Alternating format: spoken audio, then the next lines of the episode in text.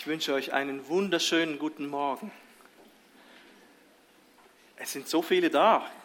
Fünf vor halb war das, dachte ich, oh. Schön, dass ihr alle da seid. Und ich wünsche euch wirklich einen wunderschönen guten Morgen. Und es sind vielleicht einige von euch heute da, die keinen wunderschönen guten Morgen hatten.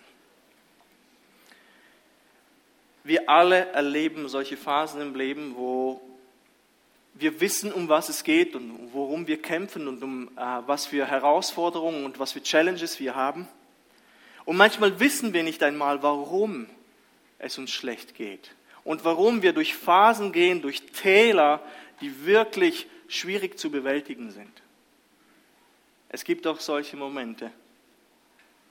Und ich kann dir sagen, dass der Herr da ist und dich kennt. Auch wenn es für dich vielleicht kein wunderschöner Morgen ist, Gott kennt dein Herz und sieht dein Herz. Es sind Versuchungen, die einfach da sind. Und wir alle kämpfen mit verschiedenen Arten von Versuchungen und werden heute auch darüber reden. Einige sind vielleicht versucht, so wie ich früher bei Prüfungen immer wieder zu betrügen. Andere sind wiederum versucht, äh, immer wieder zu stehlen. Bei manchen Menschen ist es das Geld, bei anderen ist es die Lust. Andere wiederum erliegen Lästereien und äh, fallen immer wieder in diese gleiche Verhaltensmuster zurück. Andere wiederum erliegen dem Zorn und rasten regelmäßig aus oder man neigt zum Stolz oder hat unstellbaren, unstillbaren Geltungsdrang und das Denken, besser als andere zu sein, macht sich breit. Es gibt so viele Versuchungen in dieser Welt, mit denen wir zu kämpfen haben. Ein Beispiel bei mir war die Prägung in der Kindheit, dass Korruption und Bestechung vollkommen normal sind. Du bist, das ist DNA, das wird eingraviert mit der Geburt in, in, in der ehemaligen Sowjetunion. Du bestichst überall und alles, was möglich ist. Und ich, war, wir sind mit elf, ich bin mit elf Jahren ausgewandert, aber das war hier drin. Und als ich Christ wurde, war mir schnell klar, dass das nicht mehr so geht. Und als mir eine Lackiererei dann empfohlen wurde, wo ich äh, beim Auto etwas machen musste, ähm, waren das auch Russlanddeutsche, die nach der alten Art und Weise gearbeitet haben. Und als ich dann die Rechnung haben wollte, hat er gesagt, es gibt keine Rechnung. Und dann habe ich mir gesagt, das war das letzte Mal, dass ich dort etwas habe reparieren lassen. Ich konnte nicht anders. Und es gab verwunderte Gesichter bei meinem, äh, sagen wir mal, Bekanntenkreis. Überraschende Gesichter, aber ich konnte das nicht mehr tun. Es wäre gegen das, was ich mittlerweile glaubte und gegen das Wort Gottes und den Heiligen Geist, der in mir lebt. Ich konnte das nicht mehr tun und so leben. Und das, das kommt für mich nicht in Frage. Aber es ist auch nicht so, dass diese Versuchung für immer und ewig irgendwo verschwunden ist. Ich sage nicht, dass ich permanent stark versucht bin, solch ein Verhalten an den Tag zu legen, aber es gibt Momente, und da ist jeder herausgefordert in irgendeinem Bereich in seinem eigenen Leben, es gibt Momente, die überstanden, wie überstanden scheinen, aber insbesondere in Momenten dann der Schwäche oder vielleicht sogar in Momenten des Triumphes können wieder Angriffe kommen und die können es zum Teil in sich haben in sich haben. Das, das, ist, das ist unser Leben.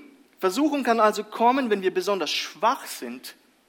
Und das werden wir hier sehen in unserem Text. Aber auch, wenn wir Momente des Sieges erleben. Hier in unserem Fall haben wir Jesus, der nach seiner Taufe mit dem Heiligen Geist erfüllt wird und sozusagen einen Moment des Triumphes erlebt und einen Höhepunkt. Er ist noch gar nicht im Dienst, aber er erlebt etwas Wunderbares. Der Heilige Geist kommt auf ihn und zu, rüstet ihn zu für seinen Dienst, den er jetzt dann bald beginnen wird. Aber bald darauf begibt er sich in die Wüste und erlebt einen Moment der Schwachheit, den er bewusst aber sucht. Und unsere Stelle hier und meine persönliche Erfahrung sagen, dass der Teufel immer da ist, wenn etwas Gutes im Reich Gottes passiert. Der Teufel ist immer da insbesondere dann, wenn wir schwach und angegriffen sind. Wir haben mit Jesus hier zu tun, der diesmal nicht mit einem, oder an sich ist ja die Predigtreihe Jesus und die Menschen, und hier ist es Jesus und der Teufel. Der Teufel ist nicht ein Mensch. Und irgendwo ist das Die Reihe stimmt, aber das Gespräch hier ist nicht zwischen Jesus und einem Menschen. Hier, hier sprechen zwei gewaltige Wesen miteinander. Jesus und der Teufel. Und wir werden sehen, wie Jesus hier über die Versuchung siegt. Und wir werden sehen, wie er das tut. Und er wird uns dabei helfen, dass wir selbst in solchen Momenten überwinden können. Ich habe auf dem Kleingruppenzettel so wie diesen Kernsatz zusammengefasst, diesen Zielgedanken der heutigen Predigt. Und ich habe das so genannt, widerstehe dem Teufel in der Kraft des Geistes und durch die Anleitung des Wortes, um den Willen Gottes zu verwirklichen. Widerstehe dem Teufel in der Kraft des Geistes und durch die Anleitung des Wortes, um den Willen Gottes zu verwirklichen. Wollen wir diesen Text lesen? Er ist sehr spannend. Es ist nicht sehr ausführlich. Bei Markus sind es nur zwei Verse. Lukas hat auch genauso eine Länge von Text. Und ich habe mir gedacht, warum nicht ausführlicher? Und ich habe den Eindruck gehabt, und das sagen manche Exegeten oder Ausleger, dass sie nicht zu viel Raum dem Teufel einräumen wollten. Sie wollten nicht zu viel über ihn reden, sondern nur das Nötigste. Aber das, was da steht, ist genug, um zu wissen, wie er tickt. Kapitel 4, Matthäus, die Verse 1 bis 11. Dann wurde Jesus von dem Geist in die Wüste hinaufgeführt und von dem Teufel, um von dem Teufel versucht zu werden. Und als er 40 Tage und 40 Nächte gefastet hatte, hungerte ihn schließlich. Und der Versucher trat zu ihm hin und sprach, wenn du Gottes Sohn bist, so sprich, dass diese Steine Brote werden. Er aber antwortete und sprach, es steht geschrieben, nicht von Brot allein soll der Mensch leben, sondern von jedem Wort, das durch den Mund Gottes ausgeht. Darauf nimmt der Teufel ihn mit in die heilige Stadt und stellt also Jerusalem und stellte ihn auf die Zinne des Tempels und spricht zu ihm, wenn du Gottes Sohn bist, so wirf dich hinab. Denn es steht geschrieben, er wird seinen Engeln über dir befehlen und sie werden dich auf den Händen tragen, damit du nicht etwa deinen Fuß an einen Stein stößt. Jesus sprach zu ihm, wiederum steht geschrieben, du sollst den Herrn, deinen Gott, nicht versuchen. Wiederum nimmt der Teufel ihn mit auf einen sehr hohen Berg und zeigt ihm alle Reiche der Welt und ihre Herrlichkeit und sprach zu ihm, dies alles will ich dir geben, wenn du niederfallen und mich anbeten willst. Da spricht Jesus zu ihm, geh hinweg, Satan, denn es steht geschrieben, du sollst den Herrn, deinen Gott, anbeten und ihm allein dienen. Dann verlässt ihn der Teufel und siehe, Engel kamen herbei und dienten ihm. Was für ein Text und was für eine Versuchung, was für eine Challenge. Ich möchte einfach äh, dieses vorwegnehmen. Versuchung soll immer zu unserem Besten dienen. Es ist kein Zufall, wie ich vorhin schon erwähnt habe, dass direkt nach der Taufe von Jesus, in der sich Gott auf eindrückliche Art und Weise mit hörbarer Stimme zu seinem äh, Sohn bekennt, nun denn ein Moment der Anfechtung kommt. Das ist so typisch.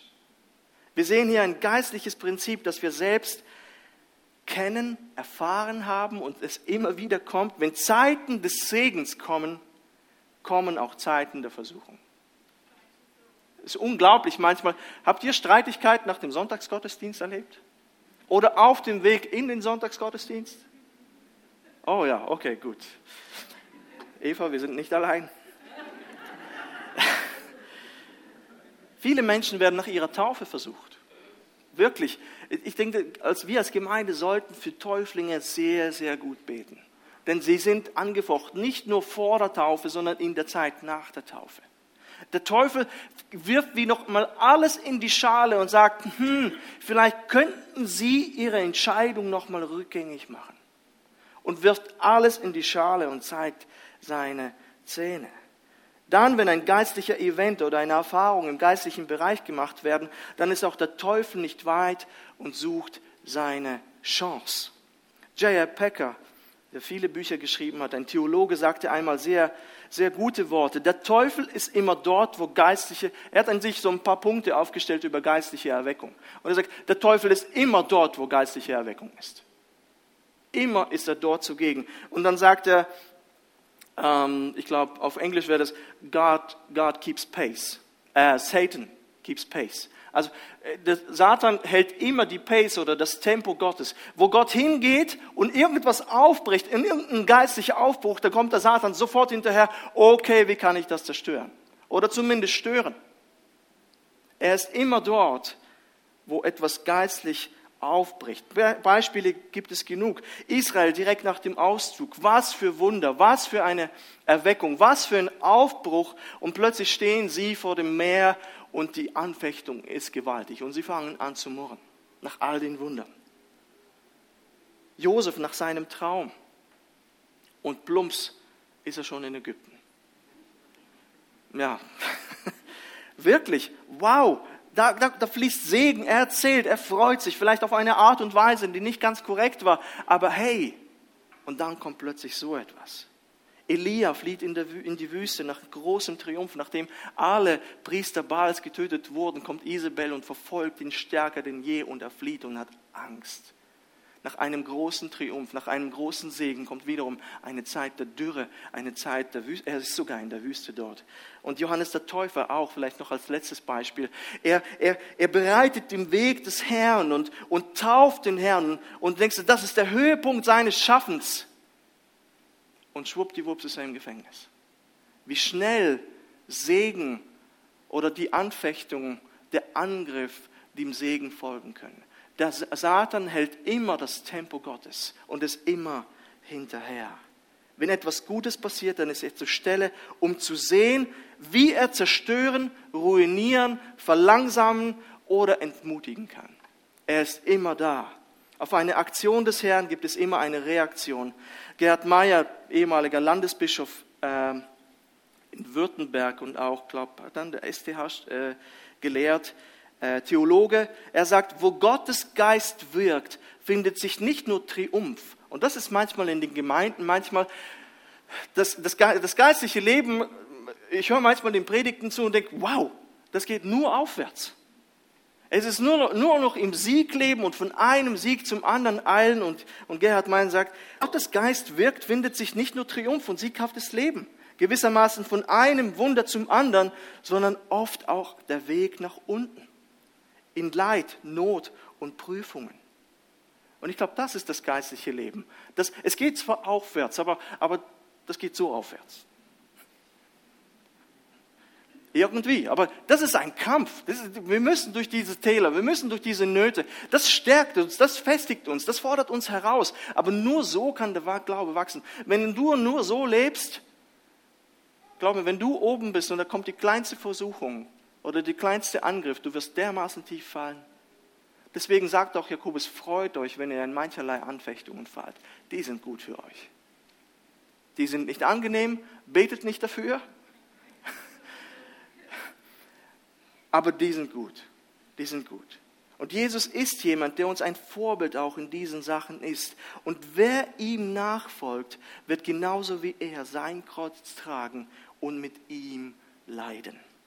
Gott weiß um die Versuchung. Gott weiß um die Versuchung. Wir lesen hier, dass Jesus vom Geist Gottes, wirklich, hier steht, von dem Geist Gottes in die Wüste geführt wird. Es ist ein bewusstes Handeln der dritten Person der Dreieinigkeit. Es ist nicht irgendeine abstrakte Kraft. Der Heilige Geist ist eine Person mit Wille, mit Intelligenz und mit bestimmten Zielen und Absichten und er führt Jesus bewusst nach dieser Taufe in die Wüste. Und es steht sogar warum. Vers 1, um vom Teufel versucht zu werden. Autsch. Matthäus sagt nicht, dass Jesus durch den Geist versucht worden ist, sondern vom Teufel. Gott versucht uns niemals zum Bösen. Auch das müssen wir festhalten. Jakobus 3, 1,13 sagt, niemand sage, wenn er versucht wird, ich werde von Gott versucht. Denn Gott kann nicht versucht werden vom Bösen. Er selbst aber versucht niemand. Er versucht niemand. Aber Satan ist eben der große Versucher, wie wir in den folgenden Versen dann sehen werden. Er und auch ja, seine Dämonen versuchen uns immer wieder zu zerstören oder zumindest zu stören oder zumindest irgendwas zu ruinieren, zu verlangsamen. Das ist immer das Ziel. Und das Gute ist, und das habe ich immer wieder feststellen können, und das sehen wir hier, dass Gott in all dem die Kontrolle behält. Gott behält in Versuchung und in Anfechtung immer die Kontrolle. Nichts passiert auf dieser Welt, das Gott nicht unter Kontrolle hätte. Gott ist immer under control. Houston, wir haben ein Problem. Gott hat kein Problem. Gott hat kein Problem. Houston hat ein Problem, Gott nicht. Gottes Ziel ist es aber, Versuchungen und Anfechtungen zwar zuzulassen und bewusst zuzulassen, aber das immer zu unserem Besten zu nutzen. Amen. Das, das, müssen wir verstehen. Wenn wir die zwei Sachen zusammenfügen, dann können wir sagen, dass die Versuchung durch den Teufel immer zum Bösen führen soll. Vielleicht ein, ein gutes Beispiel ist das Buch Hiob. Teufel und Hiob, äh, Gott und Teufel tauschen darüber aus. Hast du meinen Knecht Hiob gesehen? Und er sagt, ja, er würde von dir abfallen, wenn das und das passieren würde. Und dann gehen sie sozusagen diesen Deal ein. Der Teufel hat das Ziel, Hiob komplett zu zerstören und ihm von Glauben abzubringen.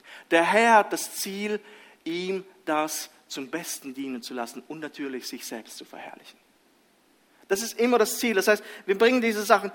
Teufel will zum Bösen alles leiten und gleichzeitig ist es ein Teil der Prüfungen durch Gott zum Guten. Das vielleicht festhalten. Prüfungen zum Guten und hier äh, Anfechtung, die uns zum Bösen verleiten soll. Wir können also sagen und festhalten, dass Gott Jesus oder Adam, Josef, Israel, Paulus niemals zum Bösen versuchte. Niemals. Daher wird er dich niemals auch zum Bösen versuchen. Stattdessen nutzt Gott in seiner Souveränität, in seiner, ja, sogar die Versuchungen Satans zum Bösen, um in deinem Leben Gutes zu bewirken. Äh, Römer 8, 28. Ich glaube, das war, als ich zum Glauben kam, der erste Vers, den ich auswendig gelernt habe. Wir wissen aber, dass denen, die Gott lieben, die Gott lieben, alle Dinge zum Besten dienen. All denen, die nach seinem Ratschluss berufen sind. Alle Dinge dienen uns zum Besten. Und es kann dann, das Problem ist in dem Moment, Herr, wo, wozu das Ganze? Du, du bist manchmal in diesen Momenten und weißt nicht, Herr, was mache ich da? Warum ist es so schwer? Aber denk dran, der Herr nutzt diese Phase, diesen Moment, diese Stunden oder was auch immer. Vielleicht sind es Jahre, mit denen du zu kämpfen, in denen du zu kämpfen hast. Er will dich zurüsten, er will dich festigen, er will, er will alles dir zum Dienen, äh, zum Besten dienen lassen. Amen. Das, das müssen wir festhalten, einfach bevor wir weitergehen gehen. Die erste Versuchung hier ist, erfülle deine Wünsche. Und der Versucher trat zu ihm hin und sprach, wenn du Gottes Sohn bist, so sprich, dass diese Steine Brot werden. Er aber antwortete und sprach, es steht geschrieben, nicht von Brot allein soll der Mensch leben, sondern von jedem Wort, das durch den Mund Gottes ausgeht. Ich bin immer bei der Luther, ich lese immer die Luther, die Predigtvorbereitung ist immer Elberfelder. Ich liebe die Luther, aber die Elberfelder ist genauer. Macht's, wie ihr wollt. Wie ich bereits dann gesagt habe, kommt Versuchung in Momenten, in denen es uns sehr gut geht und oder wenn wir sehr schwach sind. Nach 40 Tagen des Fastens war Jesus hungrig. Das steht dort. Und der Teufel sagt ihm, dass er doch die Steine in Brot verwandeln lassen soll. Nach dem Motto, und das stimmt, das klingt irgendwie logisch, wenn man ein bisschen die Abstand gewinnt von dieser Geschichte und sagt, was der Satan Jesus vorschlägt, also so böse ist es nicht. Sprich, komm Junge, du hast es verdient, 40 Tage ohne Essen, gönne dir was, genug gelitten. Und Jesus weiß, das ist Anfechtung. Das ist Anfechtung. Jesus hat die Macht, die Steine um ihn herum in Brot zu verwandeln. Aber das war nicht der Wille des Vaters für ihn in diesem Moment. Das war nicht der Wille des Vaters für ihn in diesem Moment. Der Wille des Vaters war, dass er in der Wüste hungrig war, ohne etwas zu essen und ihn zu suchen.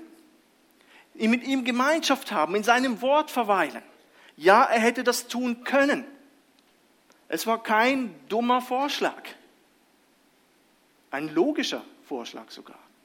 Aber er sagt nein.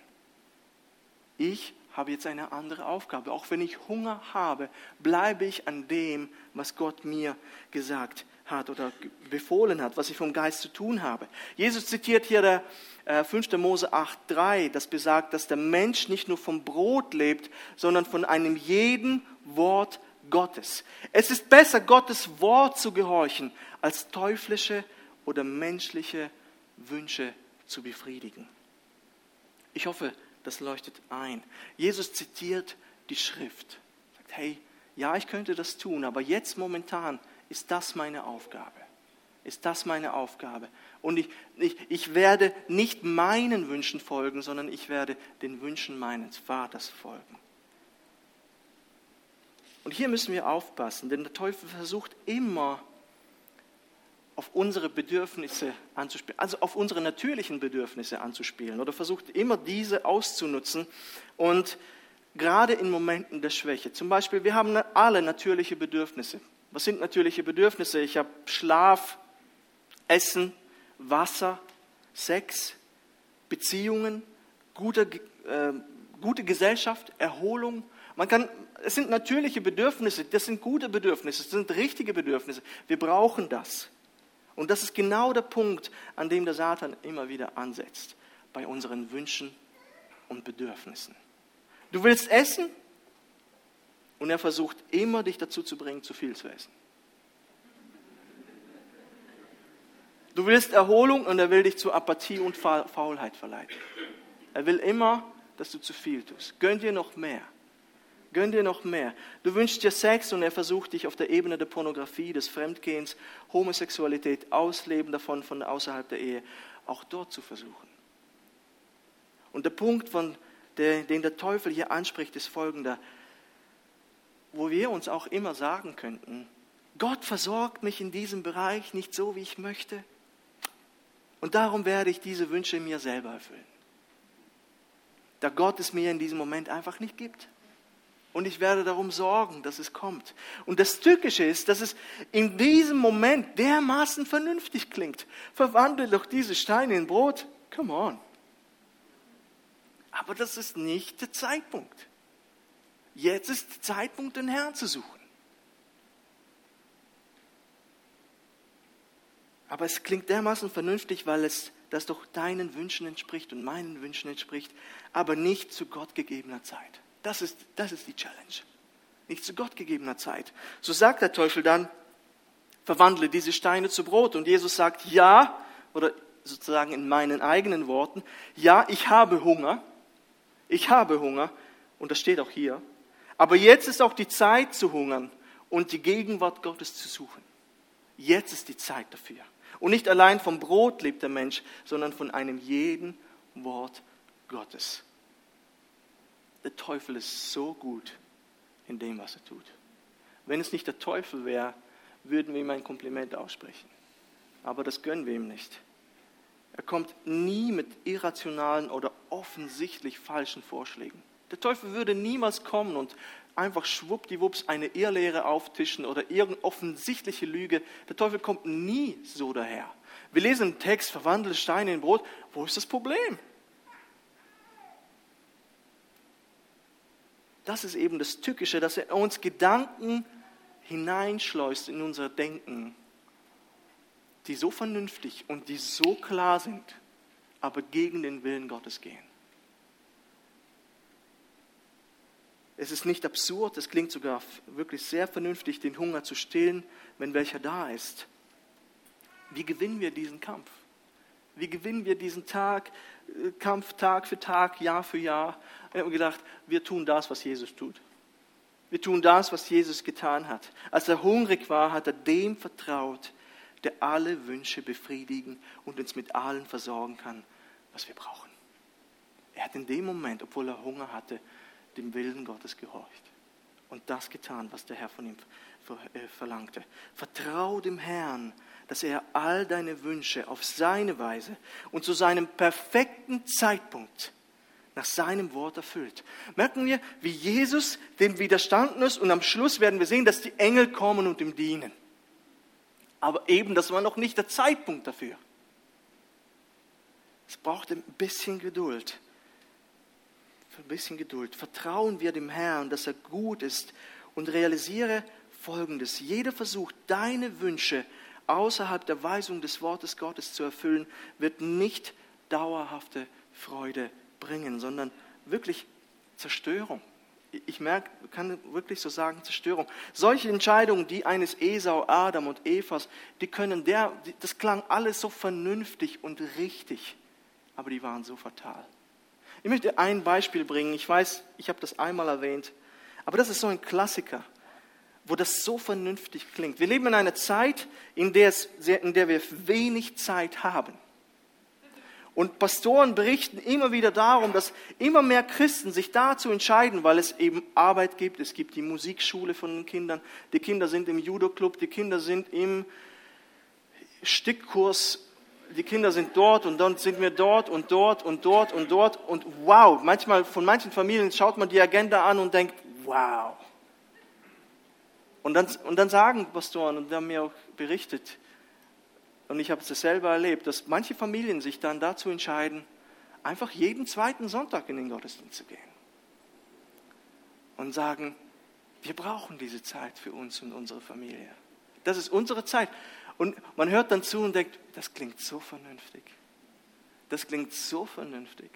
Das klingt so rational und klar. Ihr habt so viel zu tun und dieses und jenes.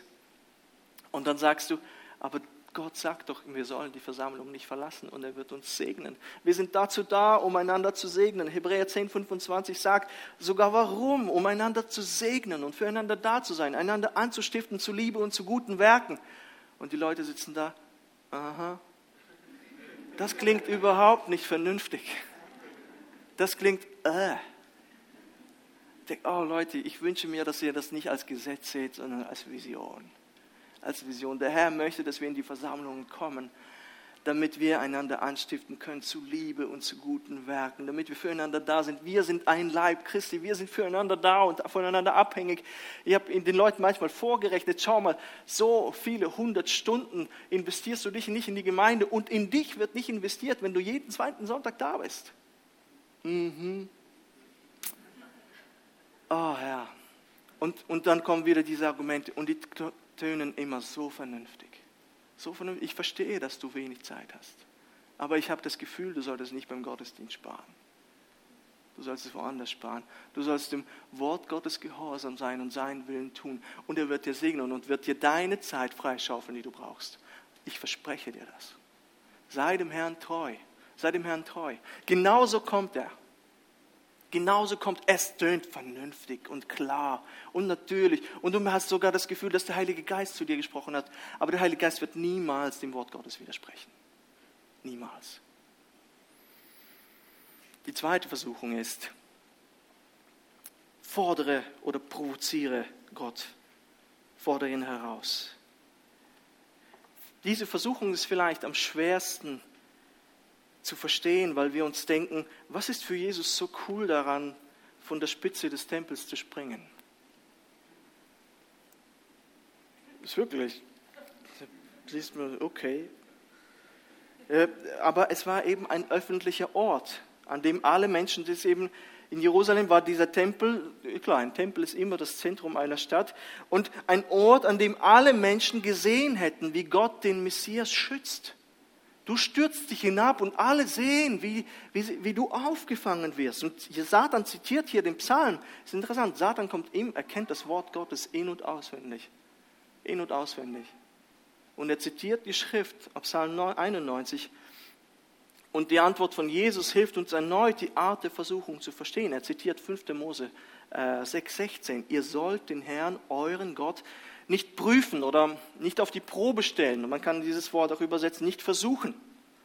5. Mose 6,16. Wie ihr ihn zu Massa geprüft habt.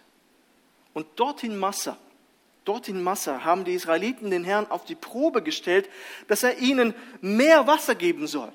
Und da fiel dann dort dieser Satz, sie sagten, ist der Herr in unserer Mitte oder nicht? 2. Mose 17,7.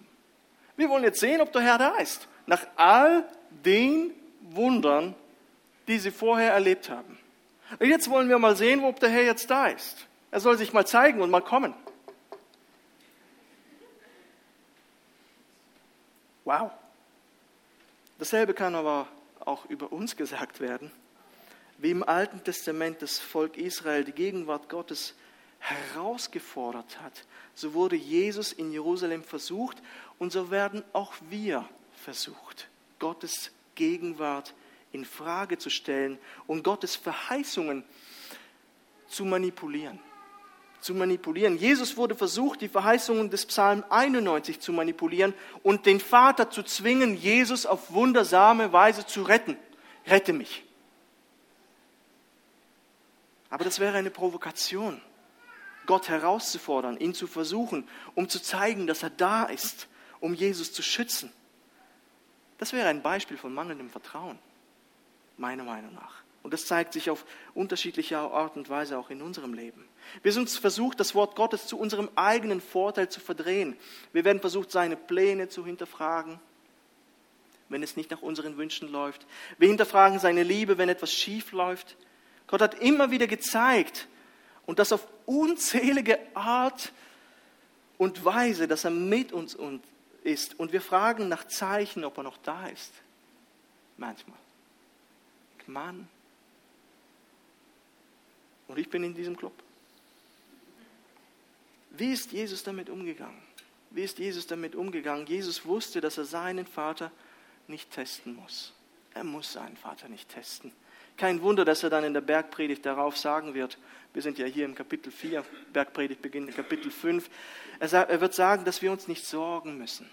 Wir müssen uns nicht sorgen. Der Herr wird versorgen, er wird schauen. Er versorgt die Vögel und die Tiere und darum müssen wir uns nicht sorgen, dass Gott für uns sorgt. Wenn für so kleine Wesen wir, unsere Meerschweinchen wieder rumlaufen im Garten, so herzig. Gott versorgt sie. Ja gut, durch uns diesen Winter ist ja der Fuchs vorbeigekommen, leider. Das, aber, aber wenn er für so kleine, er hat auch für den Fuchs gesorgt, ja. Wenn er für so kleine Wesen sorgt, dann wird er doch auch für seine eigenen Kinder sorgen. Und Jesus weiß das. Ich muss Gott nicht auf die Probe stellen. Ich muss ihn nicht versuchen. Ich weiß, dass Gott mich versorgt und dass er mich beschützt. Ich werde Gott nicht provozieren. Ich habe gedacht, ich liebe meine Kinder. Ich, wir haben vier Kinder und ich würde alles tun, um sie zu schützen und für sie da zu sein. Ich, ich wäre ich wär immer für sie da. Ich, ich würde mein Leben geben für sie. Aber nach dem, was Lukas 11.13 oder Matthäus 7, auch Bergpredigt, Jesus sagt, bin ich ein böser Vater. Und das stimmt. Ich bin ein böser Vater. Jeder Vater ist ein böser Vater. Obwohl ich meine Kinder liebe und die besten Absichten für sie habe, bin ich immer noch ein Sünder, der immer wieder Fehler macht in der Erziehung und es verpasst, das Richtige für meine Kinder zu tun. Und nach Gottes Standard von gut bin ich nicht zu finden. Ich bin ein böser Vater. Und jetzt schaue ich auf den Herrn, auf, die, auf diesen Vater, der vollkommen gut ist. Vollkommen gut ich sorge für meine Kinder und, und schau, dass es ihnen gut geht. Wie viel, wird, wie viel mehr wird der himmlische Vater euch äh, den Heiligen Geist geben, wenn ihr ihn darum bittet? Das ist diese Stelle. Ihr, die ihr böse seid, ihr sorgt um eure Kinder. Wie viel mehr ich? Vertrauen wir dem Herrn. Vertrauen wir dem Herrn, dass er, dass er für uns ist. Er verlässt uns nicht. Er verlässt uns nicht. Manchmal vielleicht muss man hier eine Klammer aufmachen, manchmal verschulden wir diesen Zustand, in dem wir sind, selbst. Manchmal ist Sünde im Weg und die muss ausgeräumt werden. Manchmal wundern wir uns, ich wundere mich manchmal über Menschen, dass sie sich wundern, dass sie in dieser Misere sind. Ich sage, tut mir leid, aber das und das ist nicht in Ordnung und der Fluss des Heiligen Geistes ist gebremst, gestopft, da ist, da ist eine Verstopfung, wir müssen sie entfernen. Aber sonst, wenn wir in Dinge hineingeraten, dann wisse, der himmlische Vater versorgt dich. Er versorgt dich. Und das dritte ist hier, was Satan Jesus sagt, sei groß und mächtig. Sei groß und mächtig. Satan geht all in. Er zitiert nicht mehr die Schrift und nimmt Jesus auf einen sehr hohen Berg. Ich denke, ich habe das Gefühl gehabt, das ist vielleicht eher eine Vision, weil man kann nicht von einem hohen Berg alles sehen.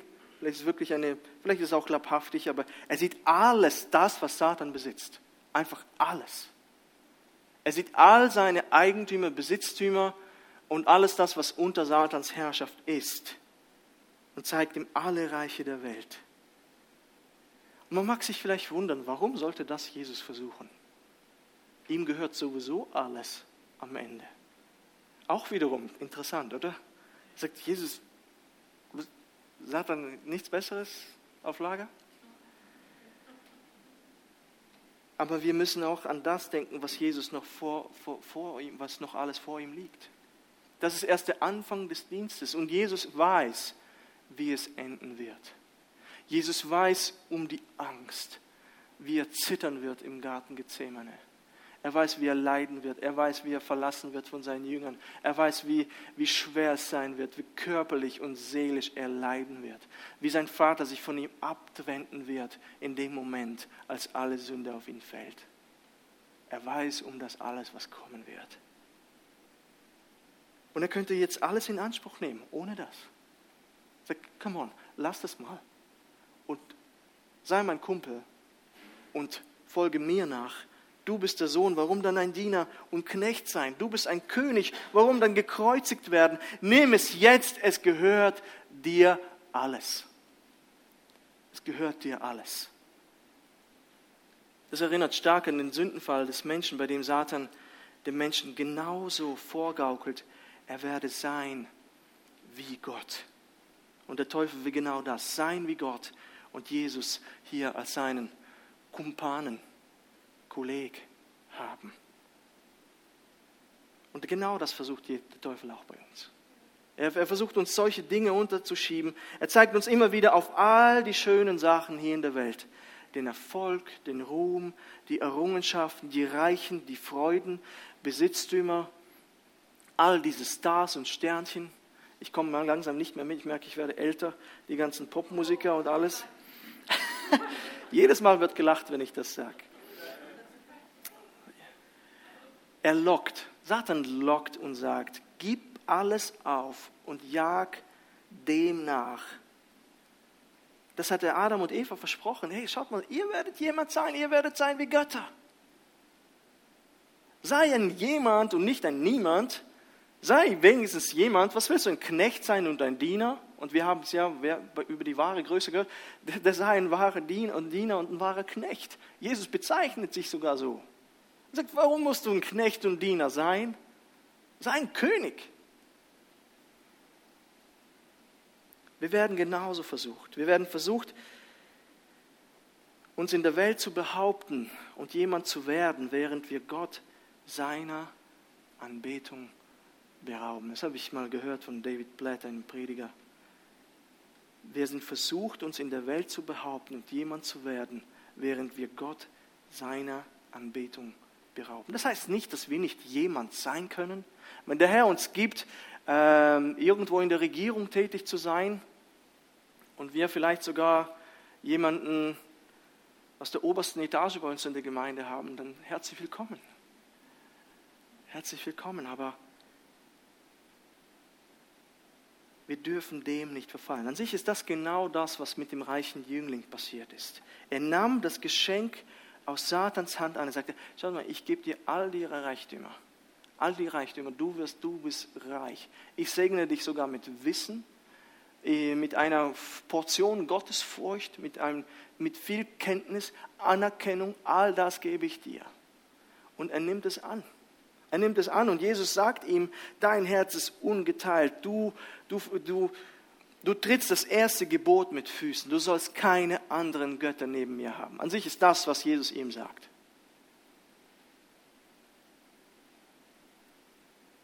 Ich will keine Reste, sagt Jesus. Ich will nicht die Reste deines Herzens. Erinnert ihr euch an die Chicken Wings? Ich will ja, dass ihr mir komplett folgt. Und auch hier ein drittes Mal, wie macht es Jesus? Wie macht es Jesus? Ich habe ein Buch äh, von einem Amerikaner gelesen. uh, tempted and tried. Und er schreibt genau über diese Stelle, über diese Versuchungsstelle, 200 Seiten. Und ich habe es versucht zu übersetzen, äh, ein Satz, der wirklich nicht besser gesagt werden kann. Jesus weigerte sich, die Erhöhung durch den Vater am Ende der Tage gegen eine Hier- und Jetzt-Erhöhung einer Schlange einzutauschen. Ich werde durch den Vater erhöht werden. Und alles wird mir gehören. Was du mir hier anbietest, Schlange, ist dem nicht vergleichbar. Ist dem nicht vergleichbar. Jesus war da, um seinen Vater anzubeten. Und das ist auch unsere Aufgabe. Unseren himmlischen Vater anbeten. Jeder, der sich selbst erniedrigt, wird erhöht werden. Matthäus 23, 12. Und Jesus hat sich für ein Leben mit Leiden entschieden, als mit Satan eins zu werden. Und am Schluss wurde ihm alle Gewalt im Himmel und auf Erden gegeben. Als er die Jünger aussendet, sagt, alles ist mir gegeben. Alles ist mein. Und das wurde mir von meinem Vater gegeben. Ich möchte abschließen. Wir alle kämpfen. Manche von euch sind momentan mittendrin vielleicht in den schlimmsten Versuchungen und Kämpfen, die ihr je erlebt habt. Die ihr je erlebt habt. Manchmal sind wir versucht, auch einfach jemand zu sein. Wir fordern Gott manchmal unnötig heraus. Wir jagen unseren Wünschen nach und nicht Gottes Plänen. Und es gibt so viel mehr. Und diese Kämpfe werden nicht aufhören. Wir siegen, aber der Teufel kommt wieder. Lukas 4,13, das ist an sich der Paralleltext dazu. Dort, äh, wir haben hier äh, Vers 11. Dann verlässt ihn der Teufel und siehe, Engel kamen herbei und dienten ihm. Und 4,13, Lukas 4,13 sagt, dass der Teufel, als er die Versuchung vollendet hatte, von Jesus wich, aber nur für eine bestimmte Zeit. Er kommt wieder. Und so wie wir, wenn wir Siege erringen in unserem Glaubensleben, der Teufel kommt immer wieder. Der Teufel kommt immer wieder. Satan ist wie diese Maschine im Film Terminator. I'll be back. I'll be back. Ja, du besiegst ihn und er kommt. Das Schöne ist, dass du mit einer Maschine unterwegs bist, die noch stärker ist als der Terminator. Und das ist Jesus Christus, der überwunden hat, der die Versuchung widerstanden hat, der gesiegt hat. Gottes Geist führt uns manchmal bewusst in die Wüste. Derselbe Geist, der Christus in die Wüste geführt hat. Aber er führt uns auch durch die Wüste. Nicht nur in die Wüste, sondern auch durch die Wüste hindurch. Durch die Wüste hindurch. Derselbe Geist ist auch lebendig in dir. Du kannst nicht über diese Versuchungen oder diese Anfechtungen triumphieren, aber Christus in dir kann. Christus in dir kann. Der in dir lebt Kolosser 1,27 sagt, Christus in euch, die Hoffnung der Herrlichkeit. Mit Christus können wir siegreich sein, weil er siegreich gewesen ist. Und wir dürfen die Gefahren aber gleichzeitig in der Welt nicht unterschätzen, weil Satan immer noch wirksam ist. Aber dass diese Gewissheit denkt, Herr, Satan ist so mächtig. Immer wieder, Satan ist so mächtig. Er ist so schlau. Er ist so gut in dem, was er tut. Aber dann denke ich immer wieder, aber du bist stärker. Du bist stärker und du hast überwunden. Wir dürfen die Kraft des Geistes in uns nicht unterschätzen. Der, der in uns ist, stärker als der, der in der Welt ist. Amen. Der ist stärker. Und wenn wir, wir können Satan widerstehen. Und in der Bibel steht, dass er sogar vor uns flieht, wenn wir ihm widerstehen. Er kommt wieder. I'll be back. Aber du jagst ihn wieder fort. Du jagst ihn wieder fort. Es gibt immer einen Ausweg und das ist Christus und sein Wort. Und ich möchte einfach nur als Schlusssatz noch sagen, diesen, diesen Moment noch, Geschwister, es ist so wichtig, dass wir das Wort Gottes kennen. Dass wir wissen, in, wenn wir das Wort Gottes lesen, wissen wir, wie Satan tickt. Wenn wir das Wort Gottes lesen, wissen wir, wie Jesus tickt kennen wir Gottes Wesen. Eins meiner Kinder hat gesagt, liest einfach jeden Tag ein Kapitel. Ich merke, wie das mein, meinen Sinn und mein Herz beeinflusst. Ich lerne Gott kennen, ich lerne Zusammenhänge kennen, ich weiß, wie die gewisse Dinge funktionieren und ich weiß, warum gewisse Dinge passieren und warum ich durch diese Schwierigkeiten gehe. Warum? Weil ich dieses Wort kenne und durch dieses Wort kenne ich den Herrn. Und ich kann es dann anwenden wie Christus. Und glaube mir, es wird nicht so schwierig sein wie hier. Der Herr wird dir das geben, was du ertragen kannst. Es wird schwer, vielleicht zu Zeiten unerträglich wird es erscheinen, aber der Herr in dir wird siegreich sein. Amen. Amen. Kommen wir zum Abendmahl. Darf ich die Person, die ich angefragt habe, nach vorne bitten?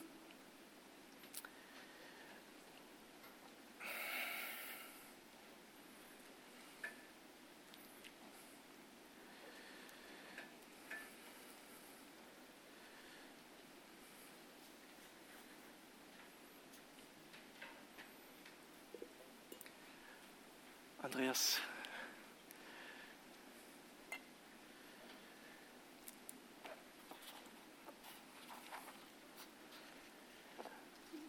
Diese Versuchung, die wir da gesehen haben, das war bei weitem nicht die letzte. Das war eigentlich mit die erste Versuchung, die Jesus je ähm, in, zu seinen Lebzeiten auf der Erde erlebt hat. Aber die schlimmsten Herausforderungen sind noch vor ihm. Das, wenn wir an den Garten Gethsemane äh, denken, am Kreuz riefen die Menschen zu. Ich glaube, das ist der schlimmste Moment für ihn gewesen, als die Menschen ihm am Kreuz zuriefen in Matthäus 27. Anderen hat er geholfen und kann sich selber nicht helfen. Er ist der König von Israel. Er steige nun herab vom Kreuz. Dann wollen wir ihn glauben. Er hat Gott vertraut. Der erlöse ihn nun, wenn er Gefallen an ihm hat. Denn er hat gesagt, ich bin Gottes Sohn.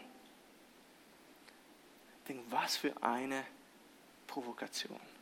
Was für eine Anfechtung in diesem Moment, mich würde die Wut packen und der Zorn, jetzt zeige ich ihn, jetzt komme ich herab von diesem Kreuz mit Millionen von Engeln und, und zeige mich ihnen. Was für eine Versuchung in dem Moment. Aber Jesus blieb dem Plan treu. Er blieb dem Plan treu und ließ sich nicht im letzten Moment davon abbringen. Jesus starb und hat damit die letzte Versuchung überwunden, die Satan und, und Satan und die Sünde besiegt und die allerletzte Anfechtung überstanden. Er ist gestorben und auch auferstanden. Und seine Überwindung heißt auch für mich, dass ich überwinden werde. Ich bin ein Kind Gottes. Sein Geist lebt in mir. Und er wird mir genug Kraft geben, um auch überwinden zu können. Das ist mir durch nach der Osterpredigt mir so wichtig geworden, wo ich verstanden habe, zwischen Jesu Auferstehung und meine Auferstehung, die kommen wird.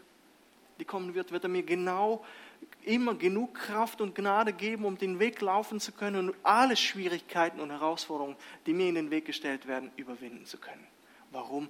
Weil er auferstanden ist und weil er gesiegt hat und weil keine Anfechtung mehr etwas anhaben konnte. Er blieb ohne Sünde und nahm meine Sünde damit ich leben kann. Wir können widerstehen, weil er widerstanden hat. Ja, und wir können nur dankbar sein, dass wir auch solche Überwinder sein können wie er, weil er überwunden hat. Paul und Elisabeth, darf ich euch bitten,